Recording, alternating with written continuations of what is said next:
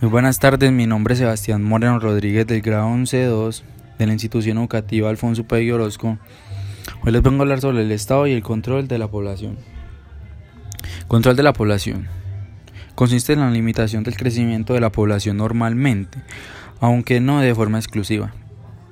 A través del control de la natalidad de la especie, las políticas poblacionales pueden ser de distinto signo, tanto de limitación de la población de un determinado territorio o de los individuos que conforman determinada etnia, como al contrario de la del fomento del crecimiento y expansión de dicho individuo.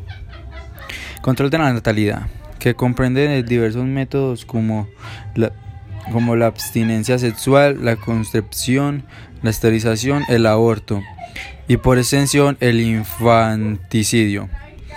Puede a su vez ser voluntario o impuesto.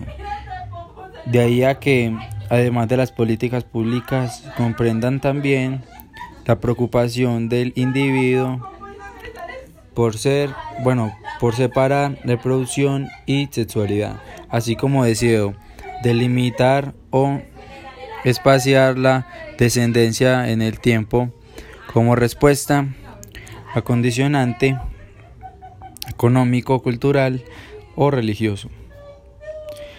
El término control poblacional posee con, connotaciones negativas que evocan políticas autoritarias de restricción de la libertad reproductiva de los individuos por lo que en el ámbito cultural occidental dicho término ha sido sustituido por expresiones más neutras como control de la natalidad o planificación familiar.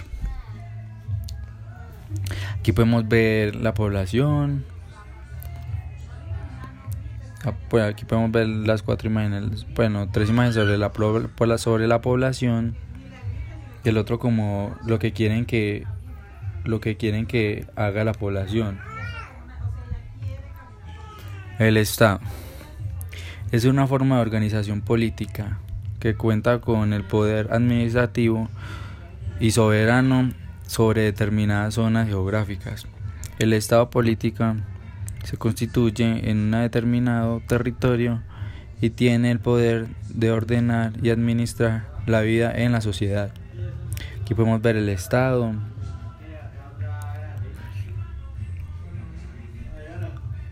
¿Cómo está constituido el Estado? Está constituido por al menos tres elementos.